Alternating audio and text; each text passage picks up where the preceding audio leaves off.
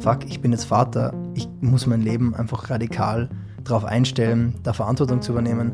Und man denkt immer, es geht von selber, aber natürlich trifft man plötzlich ganz, ganz viele Entscheidungen, die dazu führen, dass man fremdbestimmt lebt.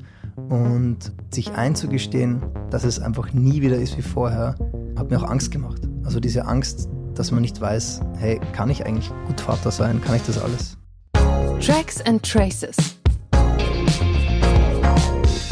Ein Song und seine Geschichte. Präsentiert von der GEMA. Für alle, die Musik lieben. Es gibt Dinge, an die können wir uns ein Leben lang erinnern. Erlebnisse, die so prägend sind, dass sie sich ins Gedächtnis einbrennen. Einen Todesfall, eine Trennung, die Geburt des eigenen Kindes. Oft sind das ja auch die Momente, in denen große Kunst entsteht. In der kommenden halben Stunde werdet ihr quasi Zeuge eines solchen Moments und damit herzlich willkommen zu Tracks and Traces, dem Podcast, in dem MusikerInnen ihre Songs Spur für Spur auseinandernehmen und erzählen, wie sie entstanden sind. Ich bin Gregor Schenk und das ist Öl.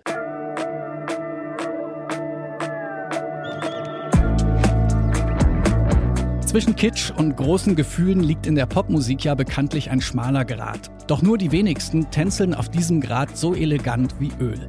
Der österreichische Musiker Ariel Öl gründet das Projekt 2016 zusammen mit dem Isländer Hjörtjör Hjörleifsson. Ihre ersten Songs landen direkt in den Playlisten von Radiosendern und Streamingportalen. Und auf dem Radar von Grönland Records, dem Label von Herbert Grönemeyer. Kaum ist die Tinte auf dem Plattenvertrag trocken, nimmt der Öl mit auf seine Stadiontour. 2020 erscheint dann das Debütalbum, Über Nacht heißt das. Und Anfang dieses Jahres steigt dann Hjörtjör Hjörleifsson aus und Öl veröffentlicht sein zweites Album Keine Blumen im Alleingang. In dieser Folge von Tracks and Traces nimmt Öl den Song Keramik aus dem Jahr 2018 auseinander. Das ist einer der ersten Songs überhaupt und der öffnet Öl zu der Zeit viele Türen. Ihr hört ganz frühe Demos, in denen der Song noch komplett anders klingt. Ihr hört, wie ein prägendes Erlebnis den Songtext mit Bedeutung auflädt und wie es ein albanischer Frauenchor in den Song schafft. Viel Spaß mit Öl in Tracks and Traces.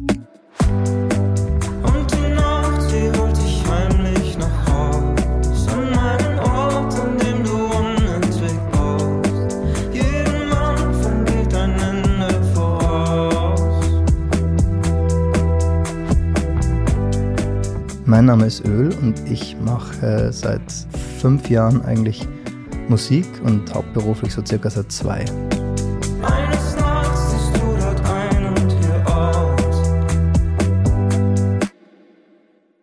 Also bevor es das Projekt Öl gab, habe ich irgendwie einfach so jahrelang meine Songs dahingeschrieben. Das erste Demo von Keramik ist aus 2015. Also mich begleiten eigentlich so Ideen über zehn Jahre manchmal.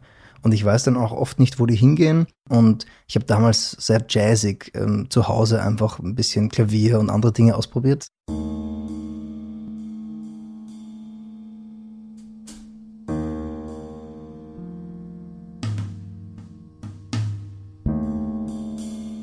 Und ich kann mich erinnern, ich war in der Werbung tätig, ich habe aber auch an Möbeln gearbeitet und habe irgendwie tausend Dinge gemacht und mich auch in allem ausprobiert und dann auch ganz okay verdient, also gerade in der Werbung. Und hatte eigentlich nicht im Kopf, Musik ernsthafter zu betreiben. Aber so dieses Musikschreiben hat für mich so was Ritualmäßiges. Also ich habe eigentlich immer schon nach dem Aufstehen, oft auch schon um fünf in der Früh oder so, um sechs in der Früh, Musik gemacht. Und das eigentlich schon seit ich denken kann. Also schon zu Schulzeiten kann ich mich erinnern, vor der Schule noch mit der Gitarre da zu sitzen und für mich einfach irgendwas festzuhalten. Also für mich war es definitiv von Anfang an therapeutisch.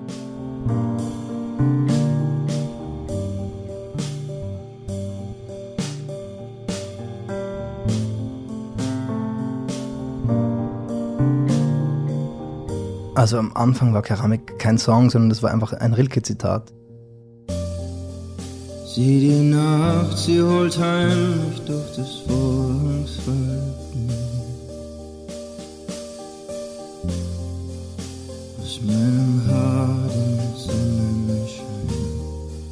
Nacht, sie holt heimlich durch das Vorhangsfalten aus deinem Haar den Sonnenschein. Wie soll ich bloß meine Seele halten, dass sie nicht an deine rührt? Und ich habe da zwei Rilke-Gedichte eigentlich zusammengemasht. Also die gehören eigentlich gar nicht zusammen und fand das damals witzig und das war noch weit weg von einem Song. Also für mich waren eigentlich nur so diese Vision einer Melodie und jetzt einfach Text nehmen, der gar nicht von mir kommt. Ich habe mir es auch gar nicht so zugetreut, auf Deutsch Texte zu schreiben.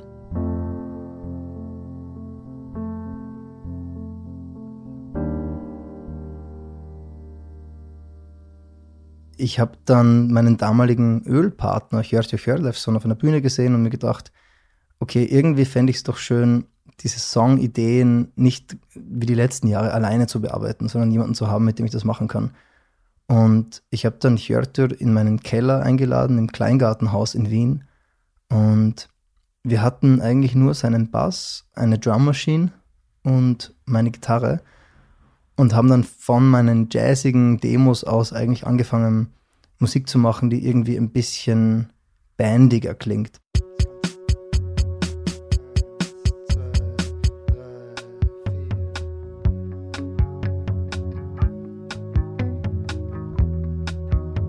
ich kann mich erinnern, meine Vision eigentlich von Anfang an war, so ein bisschen in die Richtung DXX zu arbeiten, weil ich hatte DXX 2009 in London gesehen und ich wollte immer einen Drumbeat haben mit einem E-Bass. Sprich, das eine synthetisch, das andere organisch und gespielt.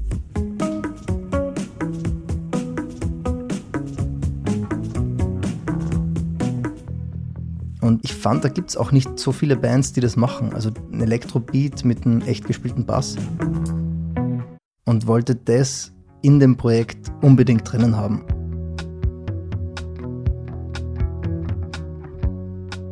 Wie soll ich denn bloß meine Seele halten, dass sie nicht an deine Für mich war aber noch nicht ganz klar, wo es hingeht textlich. Also es hatte für mich auch keine Bedeutung, diese Zeilen. Ich fand sie einfach immer nur schön, aber es hatte noch keine Bedeutung. Und eigentlich erst schon im nächsten Schritt, als es dann an die Produktion der Songs ging, habe ich den ganzen Text überarbeitet und eigene Wörter dazugegeben. Und so hat es eine Bedeutung bekommen.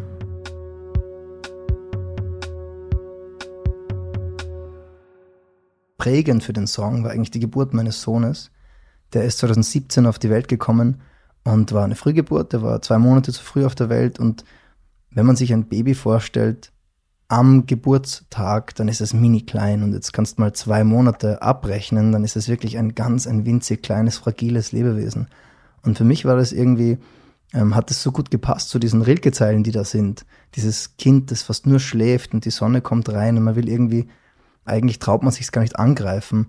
Und so dieses Gefühl, dass dieses Kind so unendlich zerbrechlich ist, hat mich dann an Keramik erinnert. Wie sollen wir denn bloß diese Keramik wenden, dass sie nicht in zwei zerfällt?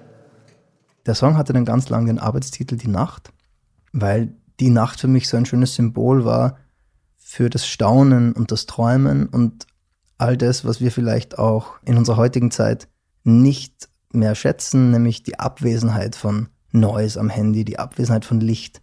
Also all diese Dinge, die um uns herum passieren, die passieren eigentlich tagsüber. Und wenn man um vier in der Nacht, selbst wenn man auf den Straßen der Stadt ist, dann gibt es das alles nicht, dann schlafen alle. Und in so ein Gefühl bin ich gekommen, wenn ich meinen Sohn gehalten habe. Also man nennt es Kangarooing, dass man sein Kind irgendwie mit all den Schläuchen im Krankenhaus konnte ich dann den auf der Brust halten. Und das war sehr schön, weil er hat auf mir geschlafen und ich habe dann auch einfach die Augen zugemacht und das gespürt. Und diese Intimität hat mich total bewegt und das war für mich das Symbol der Nacht. Auch was sehr erstrebenswertes, gar nichts Negatives. Ich habe dann diesen Text rundherum gebaut, eigentlich als Hommage an meinen Sohn, der damals eigentlich nur geschlafen hat und sein Zuhause war halt auch einfach wirklich das Schlafen, die Nacht. Und ich fand es irgendwie ganz schön, auch zu wissen, bis der mal überhaupt diese zwei Monate aufholt, bis der überhaupt in seinem Geburtsalter ist, wird er auch nur schlafen, weil die tun ja vorher wenig. Sie sind schon manchmal wach, aber er kriegt die Augen kaum auf. Also es war irgendwie so ein ganz ein besonderes Gefühl und daraus ist der Song entstanden, also der Text. Und plötzlich haben diese Rilke-Zeilen Sinn gemacht für mich.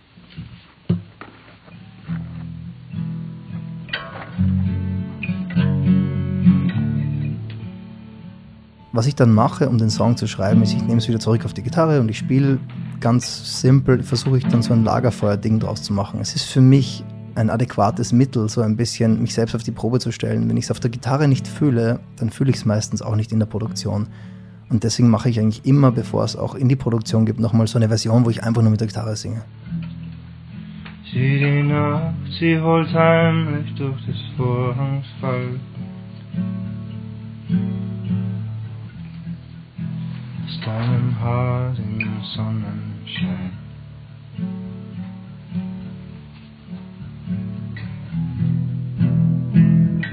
Ich habe dann unseren Producer Marco Kleber approached, der hat unser ganzes erstes Album produziert mit vier Songs, mit dem Ziel, ihm meine Vision von Sound auch näher zu bringen. Also ich, ich wollte so dieses ein Beat und E-Bass und Synthesizer. Das war so meine Vision von dem Sound. Und in dem Demo habe ich dann versucht, das irgendwie für ihn aufzubereiten.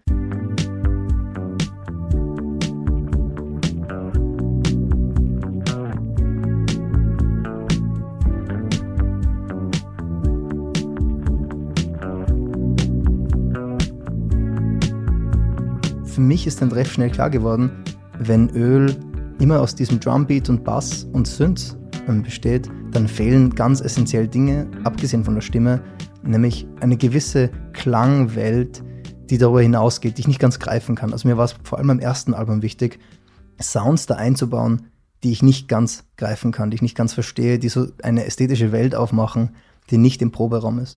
Und so habe ich eigentlich Stunden damit verbracht, auf YouTube alten Platten im Haus von meiner Oma, irgendwie Sounds zu finden, die nicht gewohnt klingen. Und beim Song Keramik war das zum Beispiel ein Möwensound auf einem Strand. Und ich habe mir gedacht, können wir den Beat irgendwie interessanter machen, wenn wir diese Möwensound so zerschnipseln, dass dann am Ende so eine Edition zu dem Beat kommt, die irgendwie das ein bisschen ungreifbarer macht.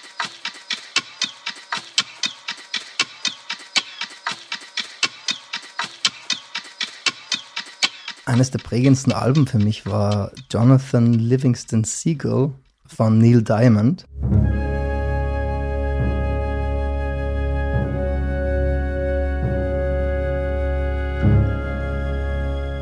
Es ist so ein, ein Soundtrack, ein Film-Soundtrack, der ziemlich lang geht und so, wie das typisch war auch damals, eigentlich ein Thema hat, das immer wieder kommt, so wie auch Pat Garrett und Billy the Kid von Bob Dylan, wo dann auch Songs drinnen sind, die sehr stark sind, aber eingebettet in dieses orchestrale, filmische, langsame.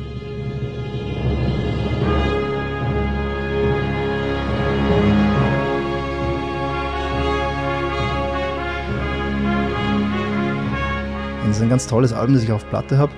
Und da geht es auch ganz viel natürlich um dieses Ambiente, um Strand, um Möwen. There, on a distant shore by the wings of dreams through an open door.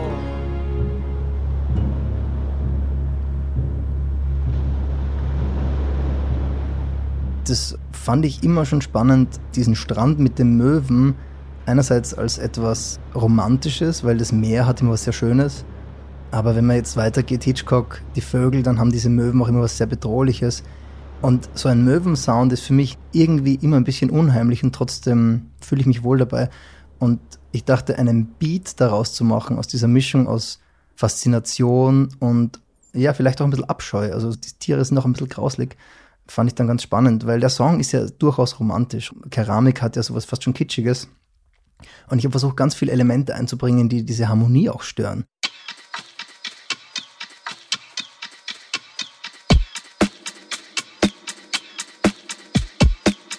Gibt es natürlich dann dieses ganz wesentliche Sample, dieses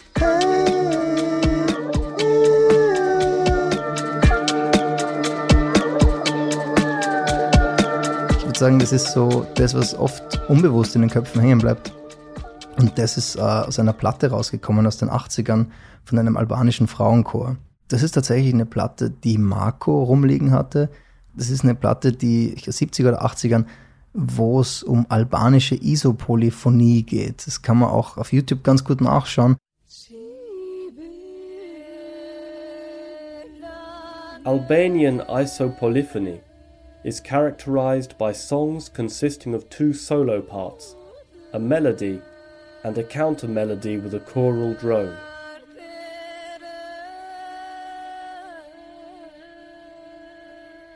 Das ist ein Stil, der in Südalbanien verbreitet ist, in mehreren Gegenden und der hat eine ziemlich lange Tradition und wird auch heute noch aufgeführt. Und da geht es eigentlich darum, dass diese Polyphonie nicht auf Harmonien aufbaut, wie wir sie kennen, also jetzt irgendwie Dur- und Mollakkorde, sondern da gibt es ein paar Grundtöne, die immer durchgesungen werden und darüber soliert dann eine Stimme. Und da entstehen ganz schön dissonante äh, Harmonien und Kadenzen. Und es gibt so Momente, wo das dann irgendwie ganz berührend schön ist, obwohl es eigentlich ein bisschen off ist. Das hat man ja oft mit Musik, die nicht aus Zentraleuropa kommt.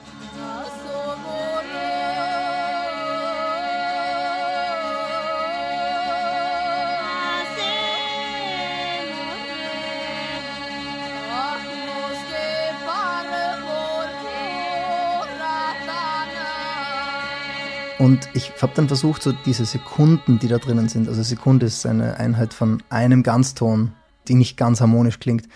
Diese Sekunde haben wir dann genommen im Studio und versucht, daraus ein Sample zu bauen und immer wieder die spannenden Momente aus so einem Gesang so aufzuschneiden, dass daraus eine neue Melodie entsteht, die auch eigentlich gar nichts mehr mit dem Original zu tun hat. Und so ist dann dieses Klagende entstanden.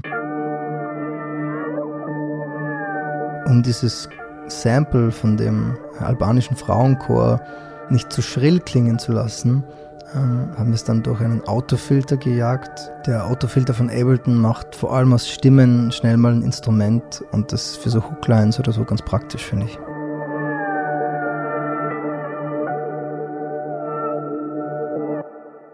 Also Marco Kleber war zu dem Zeitpunkt ein Teil von der Band Leia und ich bin dann zu ihm nach Hause gekommen und ich kann mich erinnern, in seinem Schlafzimmer stand ein Einzelbett und zwei Böcke mit einer Tür drauf und einen Laptop. Und das war's im Grunde. Und wir haben diesen Song eigentlich am Laptop auf der Tür bei ihm produziert. Und es waren zwei Boxen irgendwo im Raum, aber es war sonst nichts. Und es war auch äh, hauptsächlich am Kopfhörer arbeiten. Ich muss sagen, ich fand es eigentlich ziemlich schön, nicht in so eine Studiowelt einzutauchen, die mich vielleicht auch so beeindruckt hätte, dass ich vielleicht nicht den Mut gehabt hätte, musikalisch mich einzumischen weil ich kannte das natürlich von Tonstudios. Da geht man rein durch so eine gepanzerte Glastür und dann sind da Türme von Instrumenten und alles hat so dieses altehrwürdige und irgendwie war es dann schön, einfach nur in einem WG-Zimmer zu sitzen, weil ich da auch wusste, ich kann mich da einbringen. Ich bin jetzt nicht unqualifiziert, weil ich war bis dato ja überhaupt musikalisch nicht besonders bewandt. Ich konnte zwar Gitarre spielen, ein bisschen Saxophon, ein bisschen Klavier, aber ich hatte so nichts beizutragen zu so einem professionellen Workflow. Und als ich dann gesehen habe, hey, das klingt so gut vom Laptop auf der Tür, da gab es nicht mal einen Bildschirm zum Laptop, sondern wirklich dieser kleine Laptop, nicht mal eine Maus, das war einfach nur so Trackpad. Und ich habe mich dann sofort wohlgefühlt und mir gedacht habe, gut, wenn man so Musik machen kann, die so gut klingt, dann bin ich da richtig. Dann war das vielleicht auch so ein bisschen der Türöffner für den Beruf, den ich halt jetzt irgendwie ausübe. Als ich angefangen habe, Öl zu produzieren, habe ich zufällig ein Interview mit Maurice Ernst, dem Sänger von Bilderbuch, gehört. Und Bilderbuch hatten zu der Zeit ihren Sound ziemlich stark verändert und dann ziemlich über Nacht auch irgendwie den Durchbruch so mit Maschinen und Planche. Und er hat gesagt, Kanye West hat für ihn so Musik verändert und auch wie er Musik denkt. Und ich habe dann als naiver Neuling einfach mich durch Kanye West gehört und da ist dieser Song Runaway hängen geblieben. Und der beginnt auch mit so einer sehr straight gespielten Pianonote. Bing, bing.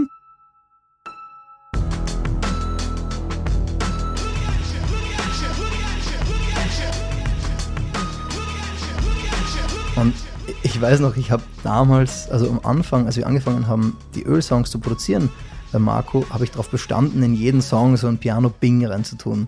Und immer Bing, Bing, Bing, Bing. Oder halt nur ja, auf den Downbeat. Bing, Bing.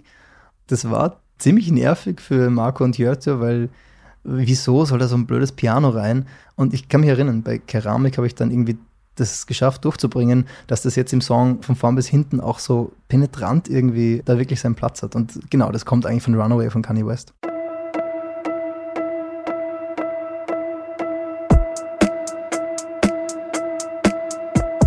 Also der Grundbeat kam von mir, von meinem iPad, einer Drum Machine am iPad.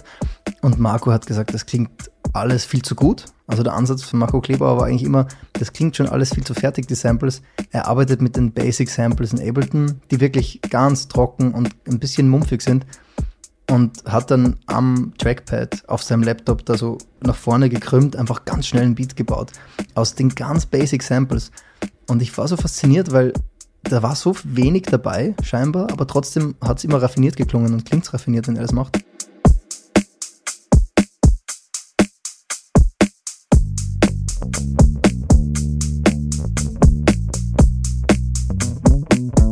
Also die Bassline kommt ja von Hjörte Hjörleifsson, der eigentlich so One-Take immer so einen ganzen Song durch improvisiert hat. Und er wusste zwar ungefähr die Akkorde, aber im Grunde hat er sich echt einfach frei bewegt. Und ich fand es immer sehr schön, dazu zu schauen und einfach, da drückt man einfach auf Record zwei, dreimal und irgendwas ist es dann einfach. Und so war es auch bei Keramik. Ich kann mich erinnern, in unserer Demo, die wir damals ins Studio mitgenommen haben, da war der Bass, der jetzt bei Keramik ganz am Ende des Outro ist, ähm, eigentlich die, die Hauptmelodie von dem Song.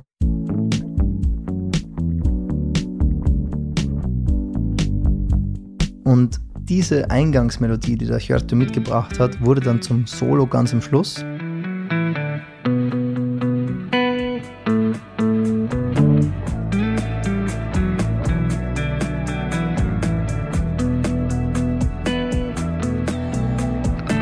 Ja, die Melodie am Ende ist auch tatsächlich bei Konzerten dann oft das, womit Leute nach Hause gehen, weil ich irgendwann gemerkt habe, die Leute sollten mit dem Keramik nach Hause gehen. Das ist einfach ein schönes Ding am Ende.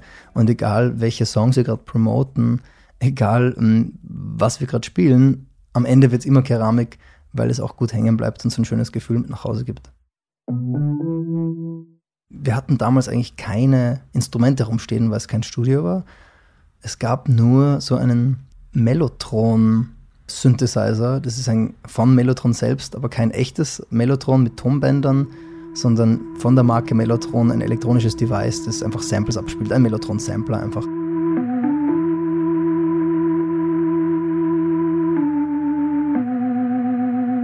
Und da ist auch dieser Wurlitzer her.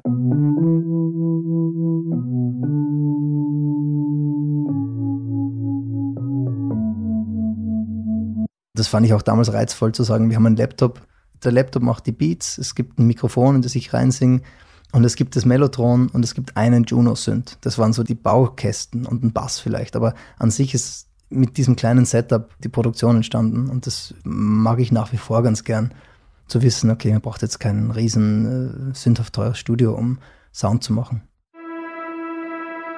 Es gibt so eine Siren, die einfach so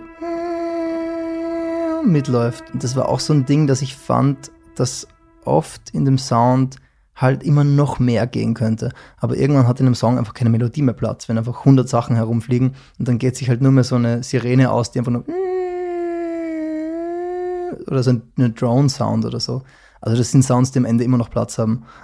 Das ist so mein 0815-Trick. Am Schluss einfach einen Ton in irgendeiner Tonhöhe dazu klatschen, ist voller, aber stört die Melodie nicht. Ich dachte zu der Zeit, dass man einen epischen Chorus auch mit der E-Gitarre doppeln muss.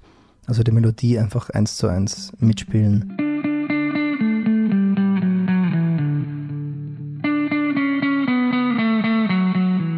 Nur so kriegt Stadion-Rock-Qualität und äh, ich weiß nicht, warum ich gedacht habe, dass Öl Stadionrock ist, aber es ist bei ganz vielen Liedern so und es passt jetzt im Nachhinein eh, aber würde ich heute vielleicht anders machen sie holt dich zärtlich nach Haus. An einem Ort, an dem du fortan vertraust. Eines Nachts siehst du dort ein und Tür auf.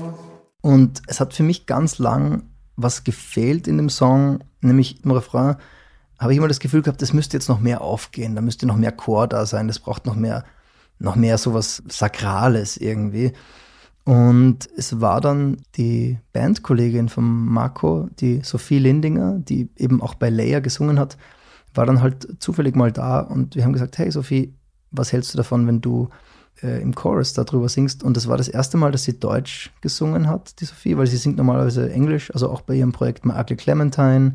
Und ich kann mich erinnern, wir sind da im Schlafzimmer von Marco gestanden und sie hat auf Deutsch dann gesungen und wir fanden es alle ziemlich gut auch. Es hat gut gepasst und ich glaube, sie hat sich selbst auch ein bisschen überrascht, wie gut es klingt, wenn sie Deutsch singt.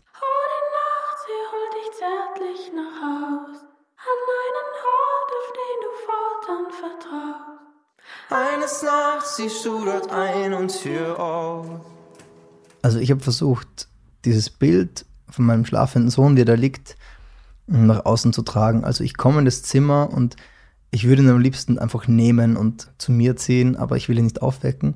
Und dieses Bild von Rilke, wie so die letzte Sonne aus dem Zimmer geht und langsam die Dunkelheit kommt, das hat mich sehr fasziniert und es macht nach wie vor irgendwas auf in meinem Kopf. Schau die Nacht, sie holt heimlich durch das Vorhangsfalten.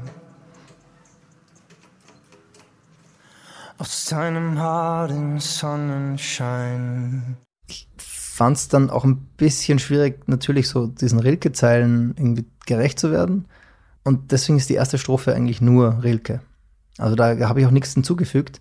Und dann erst im Chorus in der zweiten Strophe bringe ich so meinen eigenen Text hinein und mache so meine eigene Geschichte draus. Und die Nacht, sie holt dich heimlich nach Haus, an einen Ort, an dem du unentwegt baust. Diese Idee, dass sich ein Kind im Laufe seines Lebens sein Haus baut, so seinen eigenen Weg beschreitet und vielleicht auch irgendwann ist vielleicht auch kein Platz mehr für die Eltern drinnen, das ist auch für mich so eine Metapher von vielleicht auch dem Wissen, dass man halt irgendwie nicht, nicht alles kontrollieren kann. Also solange ein Baby klein ist, hat man halt irgendwie, ist es total auf einen angewiesen und das geht dann vielleicht schneller, als man einem lieb ist, dass, ja, dass das Kind halt seinen eigenen Weg geht oder zumindest seinen eigenen Kopf entwickelt.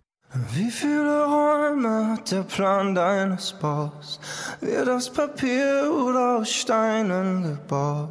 Als Erwachsener schaut man seine eigenen Eltern nochmal anders an, kann ihnen vielleicht Sachen verzeihen, die man vielleicht früher ihnen übel genommen hat.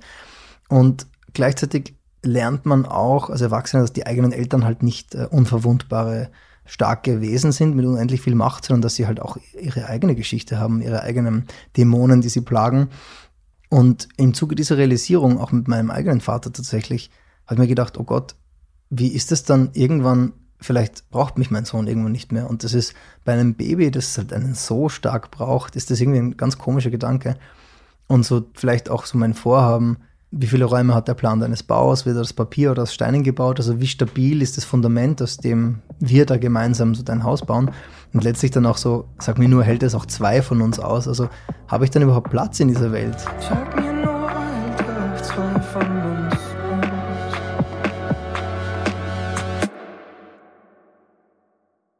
Als mein Sohn auf die Welt kam, hatte meine Partnerin und ich hatten einen Hund und der ist tatsächlich zwei Tage später gestorben oder drei. Und es war ein total einschneidendes Erlebnis, so diese Geburt, weil Frühgeburt, wir haben nicht damit gerechnet. Und dann ist auch unser, unser Hund auch gestorben. Sehr überraschend eigentlich. Hat Blut gespuckt und es war klar, da ist irgendwas. Und die Tierärztin hat gesagt, ja, müssen wir einschläfern. Aber wir waren so von der Geburt auch so aufgewühlt, dass das dann irgendwie alles so ein Zeitmoment war, wo Emotionen einfach im Spiel waren. Und diese Zeile, jedem Anfang geht ein Ende voraus, ist mir eingefallen, weil ich halt einfach gemerkt habe, also wir können jetzt nicht so tun, als wäre alles nach Plan. Also es passieren hier Dinge. Und die Nacht, sie holt dich heimlich nach Haus, an einen Ort, an dem du unentwegt baust. Jedem Anfang geht ein Ende voraus. Ich fand es dann irgendwie vielleicht auch ganz tröstlich, dass vielleicht auch da keine Konkurrenz aufkam. Der Hund war auch schon ja weit über zehn, also es war, war, er war nicht zu jung zu sterben. Aber irgendwie hat es dann Sinn gemacht. Ein Leben geht, ein Leben kommt und die haben sich noch gerade überschnitten und dieses Anfang und Ende beschäftigt mich irgendwie, glaube ich, generell, weil es so viele Dinge, die irgendwie können nur beginnen, wenn man irgendwie schafft, irgendwie andere Dinge loszulassen. Und ich glaube, es war eine Phase in meinem Leben, wo ich auch mich geöffnet habe, der eigenen Vision, ja, Künstler zu sein. Also ich muss sagen, bis zu dem Punkt, als mein Sohn auf die Welt kam und dann auch der Song Keramik entstand, ja, habe ich einfach sehr klassisch erwerbstätig gearbeitet in Designagenturen und habe halt irgendwie einfach so ein ganz gutes Geld nach Hause gebracht am Ende des Monats oder am Ende des Jahres auch eine Provision über mehrere tausend Euro. Und ich wusste halt einfach, darauf kann ich bauen. Und eigentlich ist so mit der Geburt meines Sohnes auch das Bewusstsein gekommen, dass ich mich neu erfinden muss, dass ich eigentlich nicht jetzt mit Ende 20 den Rest meines Lebens so arbeiten kann. Und dass dieser Neuanfang halt auch für mich einer sein könnte, wo ich jetzt mich traue, Künstler zu sein. Also sich einzugestehen, ich kann jetzt Künstler sein, ich kann jetzt Musik machen, ich probiere das jetzt einfach mal, because why not? Das ist für mich in der Zeit extrem wichtig gewesen. Und ja, eine Zeile wie jedem Anfang geht ein Ende voraus, war vielleicht auch das Eingeständnis, dass das halt ähm, nicht so funktionieren kann wie bisher mit 30 Stunden, 40 Stunden Job und daneben noch tausend andere Dinge machen, sondern irgendwo braucht es einen klaren Schnitt auch. Liegt der Tag in den Händen eines großen Fremden. In seinem Schlummer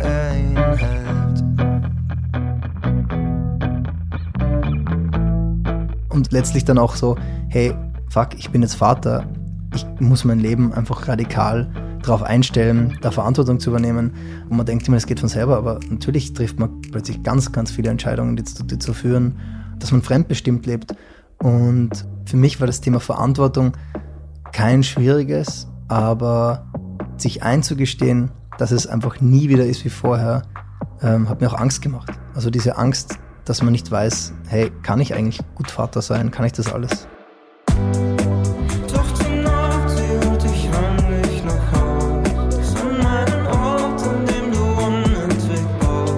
Ich bin dem Song auch ein bisschen dankbar, weil es war unsere zweite Single und ich kann mich erinnern, ich wollte ihn lange nicht rausbringen, weil ich ihn ja nicht gut genug fand tatsächlich.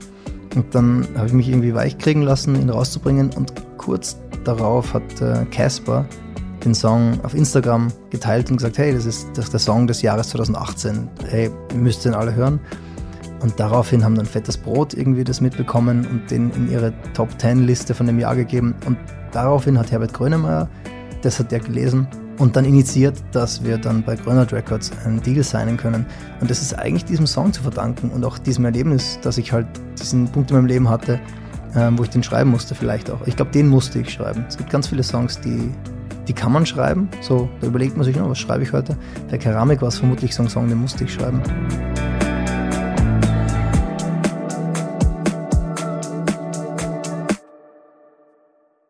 Und hier ist der Song in seiner Gänze. Keramik von Öl.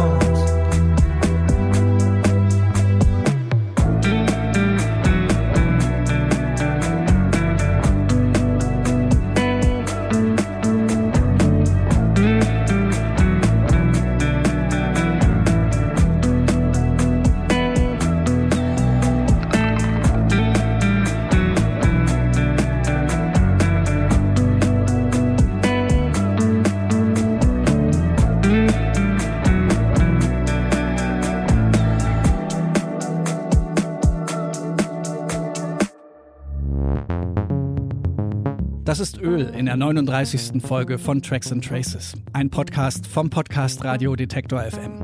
Und wenn auch ihr denkt, Wahnsinn, wie viele tolle Geschichten in 3 Minuten 30 Musik stecken können, dann empfehlt diesen Podcast gerne weiter, sagt's euren musikbegeisterten Freunden und Freundinnen, teilt's auf euren Kanälen, abonniert Tracks and Traces beim Podcast Dealer eures Vertrauens und ihr findet uns auch auf Patreon. Dort könnt ihr diesen Podcast dauerhaft unterstützen. Das geht auf patreon.com slash Tracks and Traces. In diesem Sinne, bis zum nächsten Mal. Ich bin Gregor Schenk. Danke fürs Zuhören. Tracks and Traces. Ein Song und seine Geschichte. Präsentiert von der GEMA. Für alle, die Musik lieben.